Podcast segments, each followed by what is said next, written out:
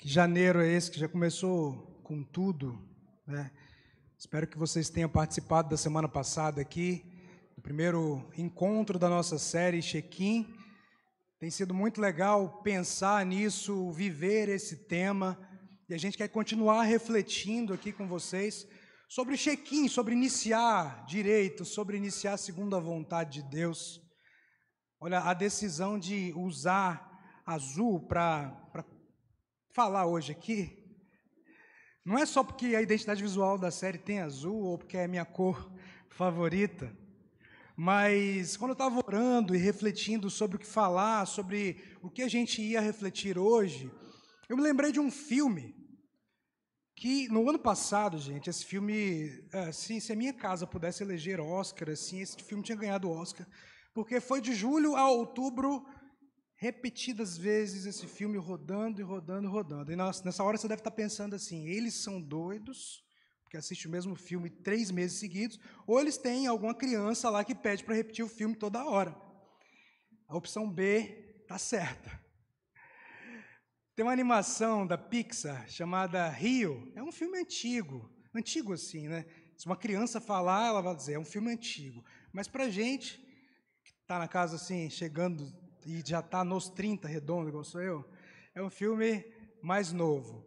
E esse filme é muito interessante porque ele conta a história de uma ararinha azul, Rio, Blue, o nome da ararinha, e essa ararinha azul, ela foi tirada do seu ninho, do seu habitat natural quando era pequena, e foi levada para Minnesota.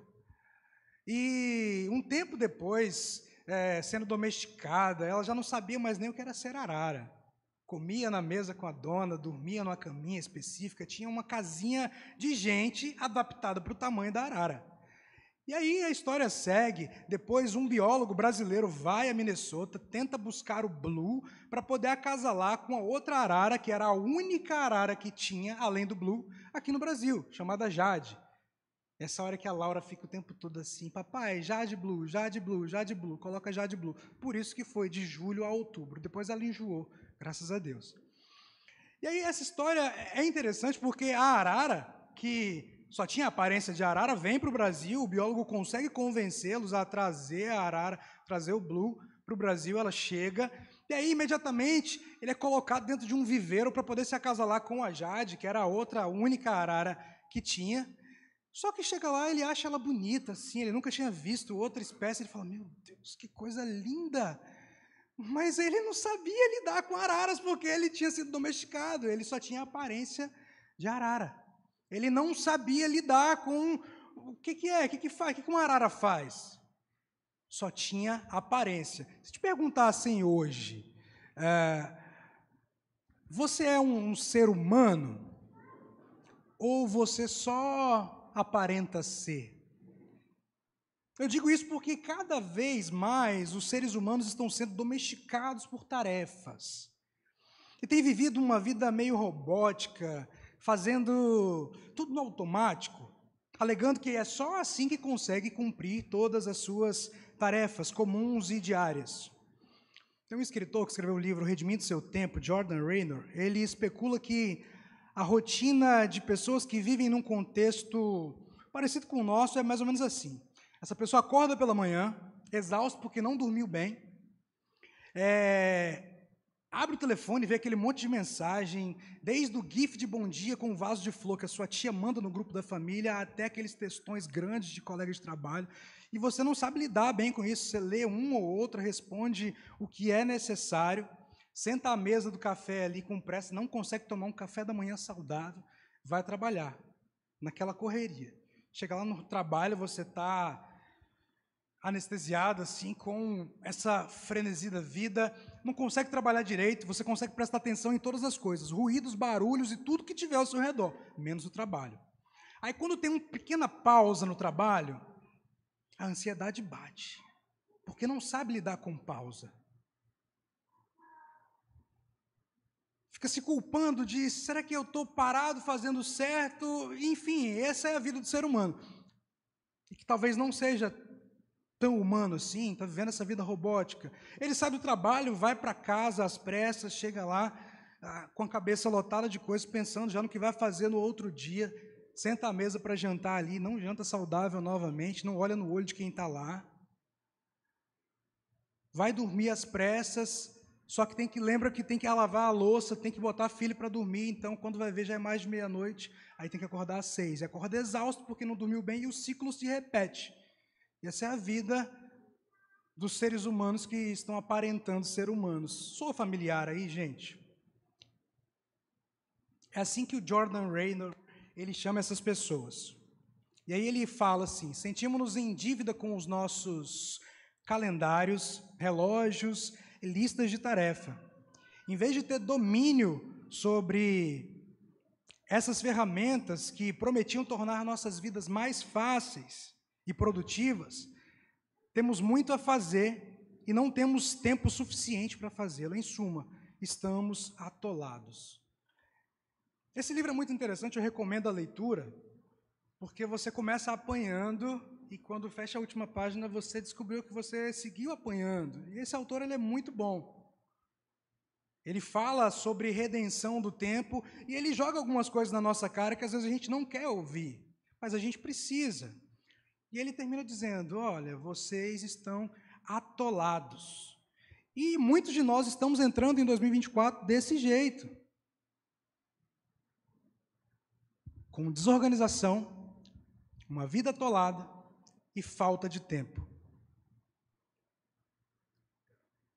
Na passagem do Ano Novo, o pastor Pedro escreveu algo muito interessante que eu guardei e fiz questão de trazer aqui para a gente, que é Gosto de pensar na ideia de calendário como uma poderosa expressão da graça de Deus sobre nós, porque nos encoraja a continuamente recomeçar, independente do que passou. E aí a gente olha para isso, falta de tempo, desorganização, uma vida atolada.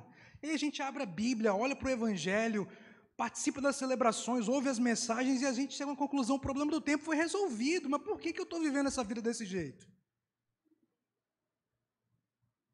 Se o problema do tempo já foi resolvido. A gente sempre está assim: não há tempo. Talvez é uma frase que a gente bate recorde de tanto falar. Estou na correria, não tenho tempo. Estou na correria, não tenho tempo. Mas a sabedoria bíblica diz que há tempo. Em Eclesiastes capítulo 3, a gente vai encontrar um texto muito interessante que fala nos oito primeiros, versículos sobre tempo. É o seguinte: há um momento certo para tudo, um tempo para cada atividade debaixo do céu. Há tempo de nascer, e tempo de morrer, tempo de matar, tempo de curar, tempo de derrubar e tempo de construir, tempo de chorar e tempo de rir, tempo de se entristecer e tempo de dançar, tempo de espalhar pedras e tempo de ajuntá-las, tempo de abraçar e tempo de se afastar, tempo de procurar e tempo de deixar de buscar, tempo de guardar e tempo de jogar fora, tempo de rasgar e tempo de remendar, tempo de calar e tempo de falar, tempo de amar e tempo de odiar, tempo de guerra e tempo de paz. O livro de Eclesiastes, ele é agridoce, sabe? É um livro de sabedoria bíblica que você chega a pensar assim: esse sábio às vezes é sábio que escreveu, mas tem hora que nem é tão sábio assim. Você olha para os escritos desse cara, você vai ver provérbios e você fala, ele é muito sábio. Mas quando você abre Eclesiastes, eu acho interessante que a gente está tendo a experiência de ler provérbios aqui todos os dias, e você fala: esse cara é muito bom. É sabedoria para a vida. Eu vou me agarrar nos provérbios e vou levar para a vida. Não é mandamento, mas é um conselho e eu quero me agarrar nesse conselho, porque eu vejo redenção nesses conselhos. Agora você vai para Eclesiastes e vê uma visão pessimista dessa mesma pessoa que era tão sábio no livro anterior. Esse cara ele chega a falar que já provou de tudo que a vida poderia oferecer. Só que ele conclui uma coisa: que dedicar toda a sua vida para provar de tudo que ela tem para oferecer é vaidade. É como correr atrás do vento, é vapor. Dedicar toda a sua vida para desfrutar de tudo que o mundo e a vida aqui debaixo do sol pode oferecer é vaidade. Nós não fomos feitos para consumir ou aproveitar todas as coisas. Há tempo para aproveitarmos muitas coisas, mas não todas as coisas. Nessa passagem que a gente leu, tem uma lista de, de coisas que vão descrever pessoas, assim, mas não vão descrever o que você deveria fazer. Vai descrever o que você faz, o que o ser humano faz. Então eu queria que você olhasse, que a gente refletisse agora, não como há tempo para isso e para aquilo como um mandamento para você fazer, tá? Porque a palavra de Deus, a gente crê que a Bíblia é a palavra de Deus, mas ela é palavra para o que fazer, para o que não fazer. Imagine se a gente pegasse todos os escritos e falava, vou fazer igual o personagem tal fez. Estaríamos perdidos. Olhe para esse texto dessa maneira. São coisas que seres humanos fazem com o tempo que lhes é dado, mas não é um conselho para você fazer com o tempo. Pode até ser, mas em suma não é. Eu queria que a gente pudesse pensar agora, lendo os primeiros versículos, sobre se o Senhor é o seu pastor, não lhe faltará tempo. Eu gosto de fazer esse paralelo de ter é, a, a ousadia de, de, de, buscar uma licença poética e lembrar do Salmo 23 aqui, que a gente lê o primeiro versículo do Salmo 23 é: Se o Senhor é meu pastor, eu não tenho falta de nada. Só que o Senhor, que é o pastor de Davi, que escreveu o Salmo, é pastor do filho de Davi, que escreveu Eclesiastes. Pelo menos assim ele dizia, e é o que a gente acredita. E é o nosso pastor também, porque ele não mudou através dos séculos, ele não mudou com o passar do tempo. Se o Senhor é meu e seu pastor, não nos falta tempo. E há um momento certo para tudo, como diz o texto. Há um tempo para cada atividade. É bom saber que por trás de cada atividade que a gente exerce, cada coisa que a gente faz, nosso levantar, do nosso cair, do nosso acordar e dormir, Deus está governando, Deus está no controle, e Ele não perdeu e não perderá o controle de tudo. É bom saber que a gente vive com um tempo na mão, dado por Deus como graça, e muitas vezes com essa possibilidade de recomeçar, olhando para o calendário e dizendo: esse novo ano eu vou recomeçar, e você pode recomeçar, e você deve recomeçar, mas recomece em Jesus.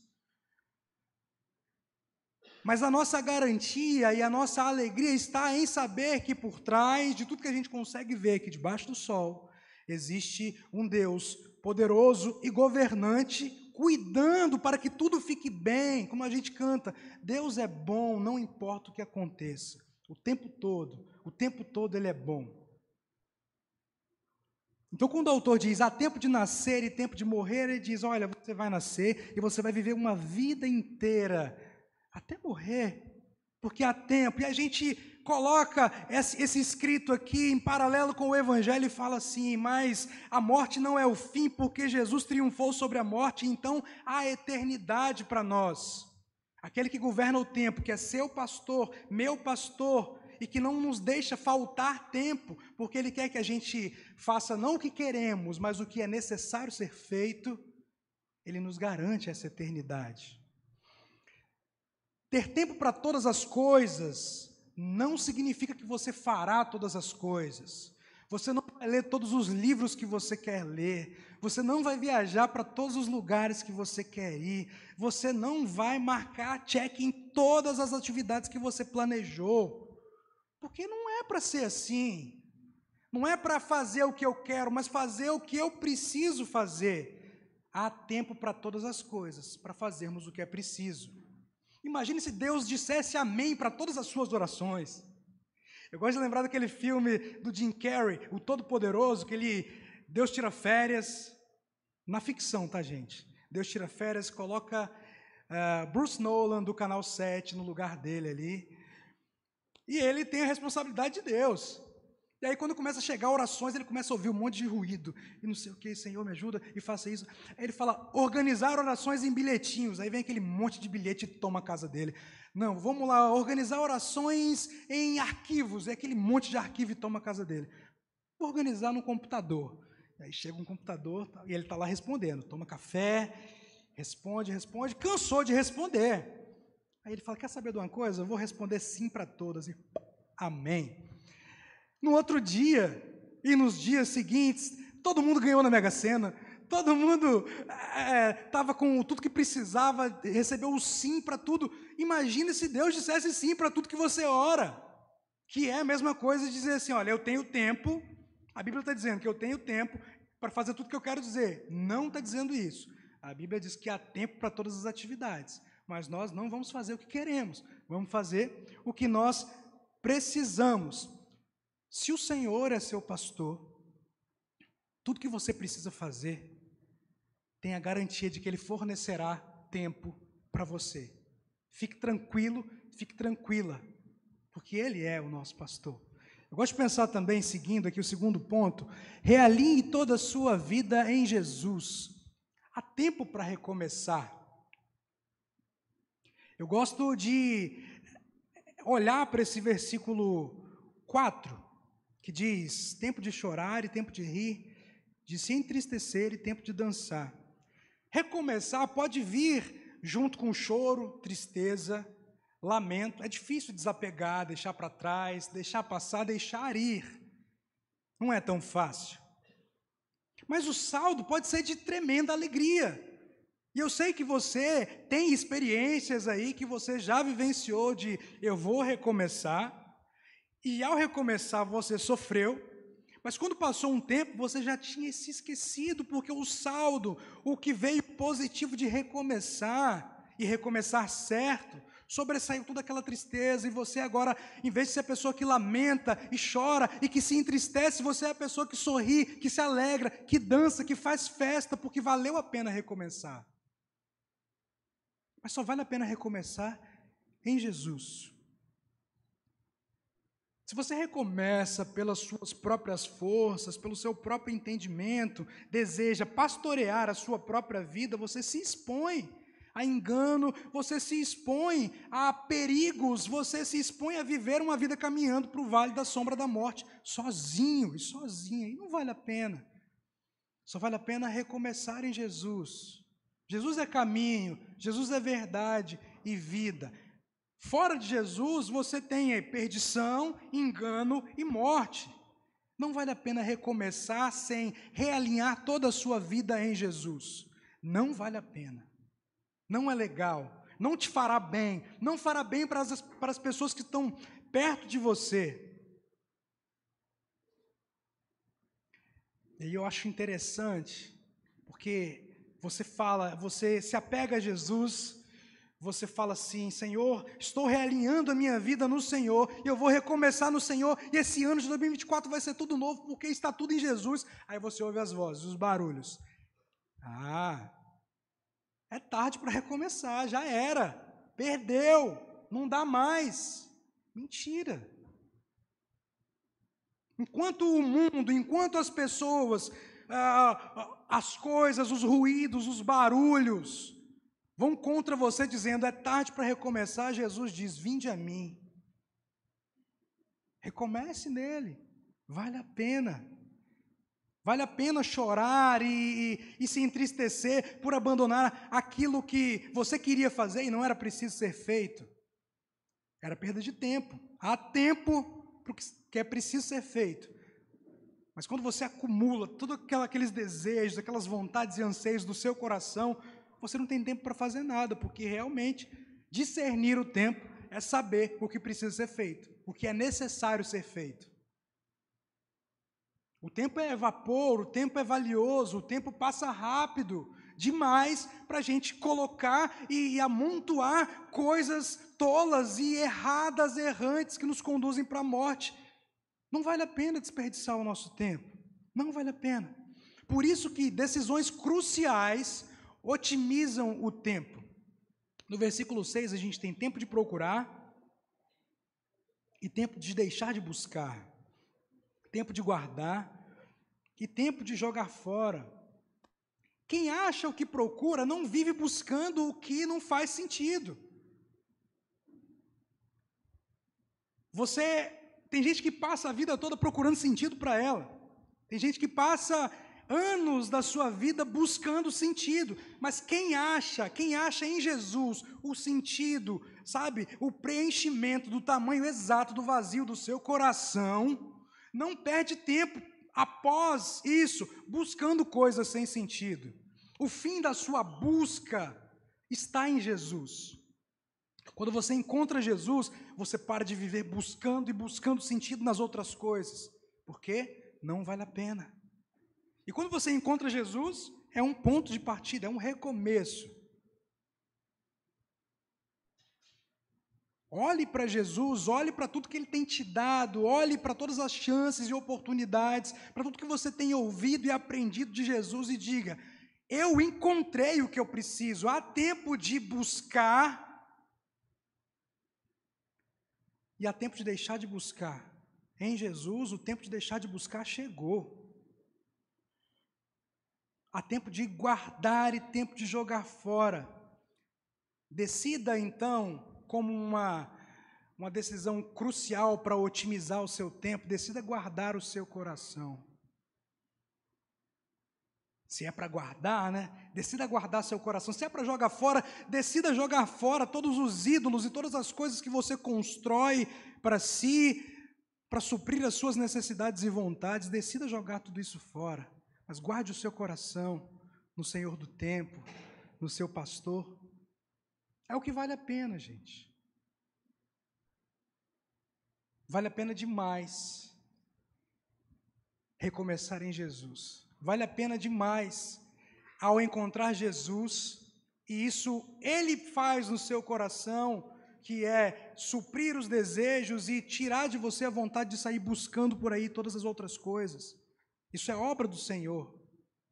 Mas eu gosto de pensar na obra do Senhor em uma obra que Ele nos chama a participar também. Então, quando Ele me chama a, a, a deixar de buscar as outras coisas sem sentido, é uma ação que eu faço, que eu decido na minha cabeça, não vou. Se eu estou começando a, a sentir desejo de buscar outras coisas, não, peraí.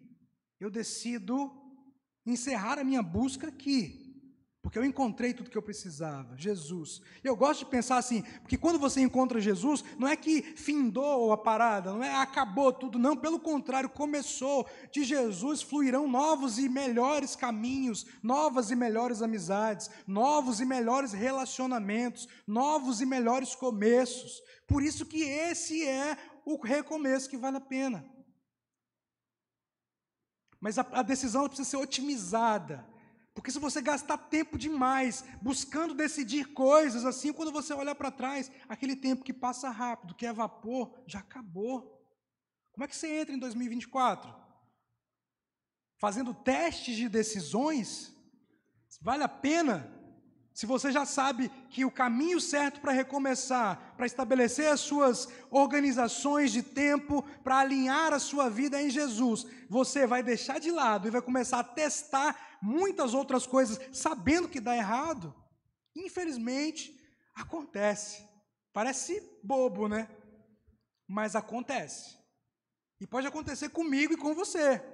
Se a gente não olhar para Jesus e dizer: Eu decido encerrar a minha busca por toda e qualquer coisa, porque eu encontrei tudo que eu precisava. Essa é a decisão crucial. E decida guardar o seu coração em Jesus. Jogue fora todos os ídolos, todos os desejos atrapalhados que o seu coração exposto, não guardado, costuma levantar. Em Jesus vale a pena. Não gaste, invista o seu tempo. Na parte B do versículo 7 diz assim: tempo de calar, tempo de falar. Investir tempo é aprender a se calar e falar apenas quando necessário. E, e soa estranho num mundo que a gente vive hoje, onde todo mundo precisa vencer nos argumentos, onde todo mundo precisa ter a palavra final.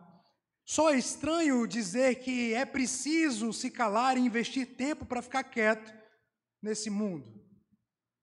Mas se a gente olha escritos na Bíblia sobre Jesus, vai dizer que Jesus foi até a cruz como uma ovelha muda, em silêncio, que vai para o matadouro. Zombaram dele e ele perdoou. Jesus ensina a dar outra face, caminhar outra milha. Talvez você vai ficar com raiva de mim pelo que eu vou falar, mas Jesus, muito do que ele veio fazer aqui, ele veio ensinar a gente a perder. Perder para ganhar. Quem quiser ganhar a sua vida de fato vai precisar perder primeiro. Vai perder no argumento. Você pode estar certo que foi, ter a convicção, você pode fazer uma pesquisa científica para poder apresentar o seu argumento, mas tem hora que é preciso ficar calado. E existe esse tempo, é tempo oportuno. Eu ouvia na escola quando era pequenininho, falava assim: ó, você tem uma boca e dois ouvidos, você ouve mais e fala menos. Isso é uma verdade. Porque a gente não gosta de falar só quando é necessário. A exposição da nossa fala é muito atraente, é muito soa bem, nos coloca em patamares elevados, nos coloca em pé de ganhar o argumento e ter o melhor argumento e ter a melhor argumentação. Ah, eu sustentei aquela discussão até o fim. Peraí, talvez Jesus está pedindo, ó, não precisa sustentar a discussão até o fim. Há tempo de calar. Porque quando você sai falando, falando e falando, você está gastando tempo. Agora, quando você sabe a hora exata de se calar, e sabe isso quem recomeçou a vida em Jesus, quem alinhou a sua vida em Jesus, quem vive essa vida no Espírito, quem é guiado pelo Espírito, vai saber o tempo exato de falar.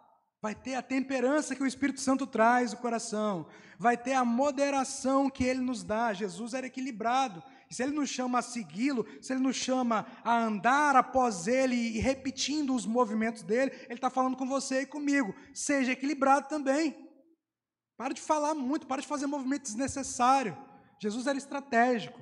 Ele não desperdiçava tempo, ele investia tempo. E essa é uma lição para mim e para você.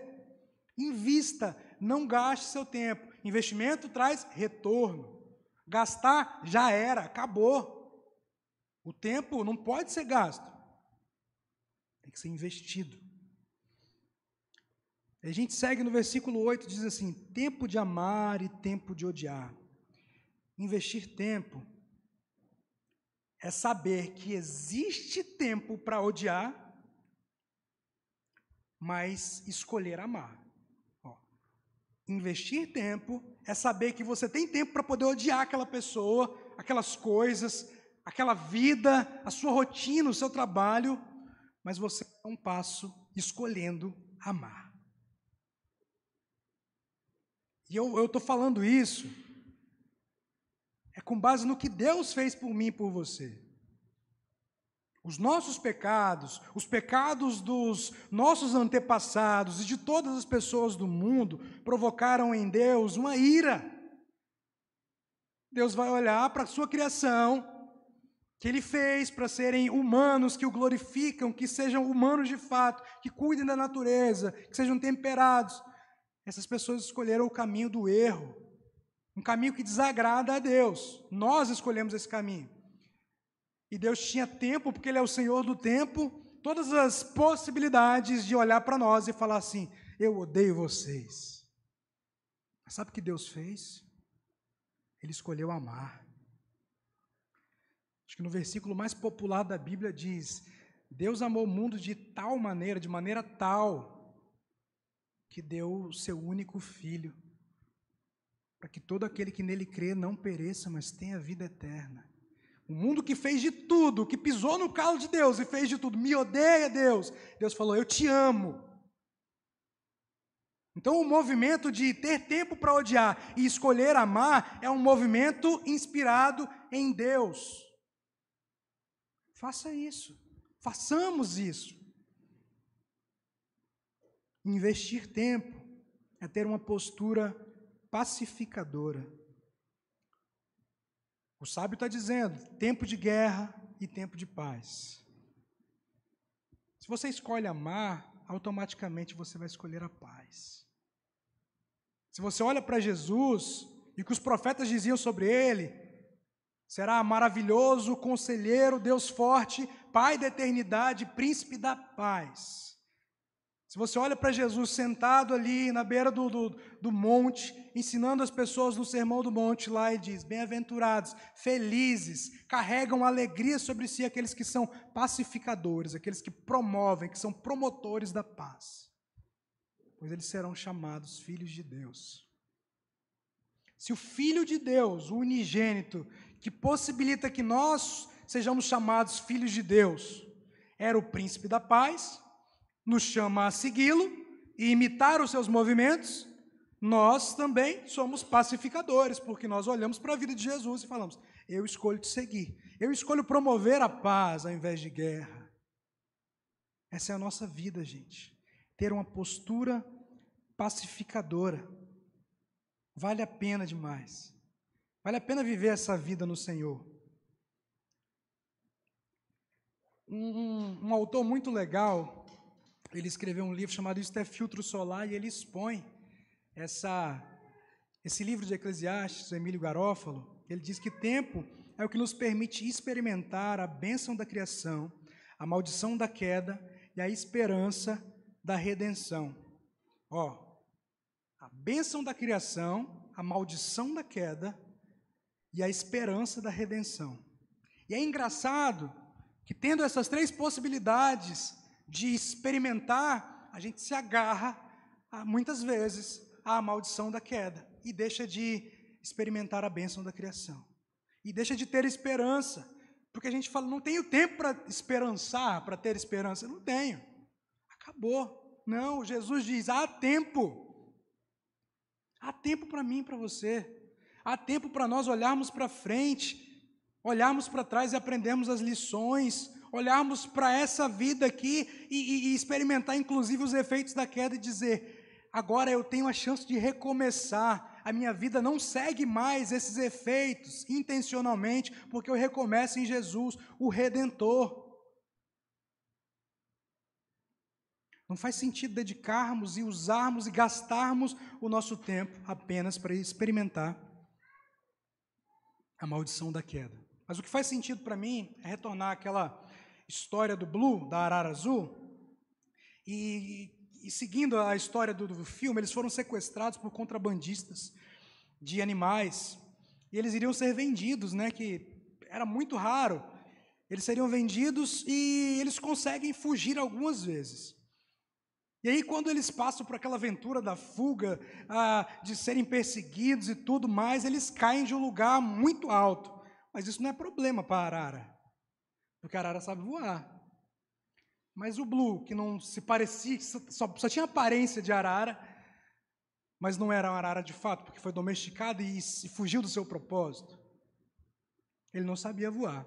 E para piorar, eles estavam acorrentados juntos, o Blue, a Jade, e a Jade, que sabia voar, estava com a asa machucada. Foi queda livre. E quando eles estão caindo, aí você vai imaginando, vai ter um final feliz, vai ter um final feliz. Eles estão caindo, quase chegando no chão. A Jade dá um beijo no Blue. E aquele, aquela ararinha azul ali, tomada de amor, ele, ele sente despertar nele, assim, é, sabe aquelas coisas, aqueles efeitos de filme, aquelas coisinhas que vai o passarinho. Ele consegue voar. Ele conseguiu voar. E aí, o que eu gosto de pensar nisso e é evidente na história, é que o Blue, naquele momento, ele falou: eu, eu sou uma arara, eu sei voar.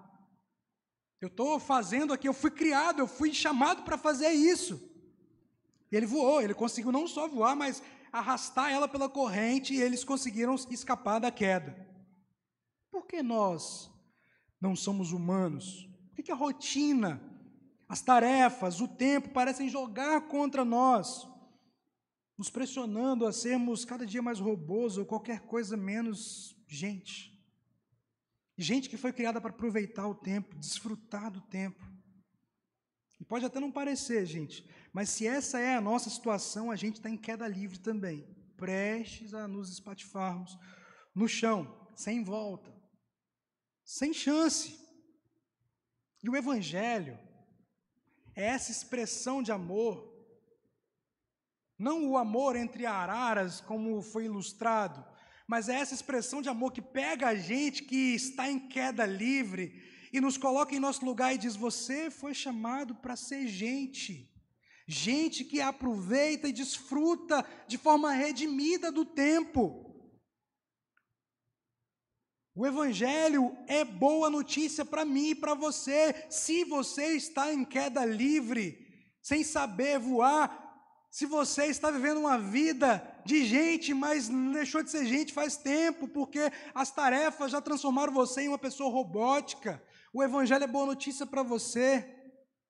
O Evangelho te reconecta a seu propósito de viver a sua vida debaixo do sol, aproveitando, desfrutando do tempo e vivendo para a glória de Deus, segundo a vontade dEle. O Evangelho é boa notícia para a sua desorganização, para a sua vida atolada e para a sua falta de tempo. Em outra frase do pastor Emílio, diz o seguinte: Quanto tempo temos? Temos precisamente tempo para tudo o que Ele deseja fazer em nós e através de nós. Temos tempo preciso para tudo o que Ele deseja fazer em nós e através de nós. Guarde essa frase para esse ano que está iniciando, porque em Jesus há tempo e propósito para que a sua vida seja plena e próspera. E o que é prosperidade? Viver a sua vida segundo a vontade de Deus. Para a gente refletir e praticar, queria pensar com você assim: não se entristeça ao olhar para o relógio. O seu pastor é senhor do tempo. É muito comum na nossa semana, principalmente naqueles dias corridos, você olha para o relógio e, em vez de olhar assim, o tempo é favorável a mim, você se entristece, porque está vivendo uma vida atolada, cheia demais, com coisas demais, e que você não dá conta. Fazendo paralelo novamente com o Salmo 23, eu lembro vocês: se o Senhor é seu pastor, o Senhor que é Senhor do tempo, não te falta tempo. Realinhe sua vida no Senhor, as suas atividades, tarefas, o que você tem colocado aí nos seus aplicativos de administração de tempo, de, de rotina. Coloque antes de colocar no aplicativo diante do Senhor. Antes de você preencher a sua planilha de afazeres, coloque diante do Senhor. Ele é o Senhor do tempo.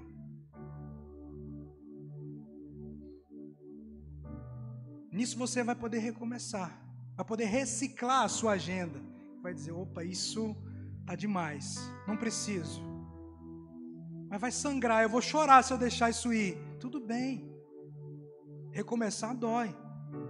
Mas se você recomeça em Jesus, a recompensa, o retorno positivo vem, porque em Jesus só há retorno positivo. O seu pastor é senhor do tempo. Não se entristeça. Faça esse exercício. Se você for olhar para o relógio essa semana e dizer assim: Eu estou muito atarefado, eu não vou conseguir dar conta. Lembre-se que quem cuida de você, governa o tempo, é Senhor sobre ele. Dois, o problema do tempo foi resolvido na cruz do Calvário. Não gaste seu tempo abraçado nele. Não vale a pena desperdiçar o tempo que você tem, que é precioso, problematizando o tempo. Mas olhe para o tempo e fale: existe solução, porque o problema para o tempo e para todas as outras coisas foram resolvidos na cruz do Calvário. A partir de Jesus, há resolução para todas as coisas. Quando você toma essa decisão otimizada e essa decisão crucial de dizer assim: eu recomeço em Jesus, eu entrego a minha vida e todas as minhas coisas a Jesus, eu coloco a minha vida, a gestão da minha vida nas mãos de Jesus, você vai parar de olhar para o tempo e para todas as coisas como um problema, mas vai enxergar a solução. Ele proporciona isso. Ele vai proporcionar pessoas, meios e várias coisas para te ajudar a solucionar esses aparentes problemas, que eu não quero chamar mais de problema. O problema foi resolvido na cruz do Calvário. Três, recomece sempre que precisar. Sempre que precisar. Como o pastor Pedro disse, o calendário é graça de Deus. Se não fosse o calendário, a gente viveria numa aleatoriedade sem fim, de acordo com o que a gente gosta de pensar.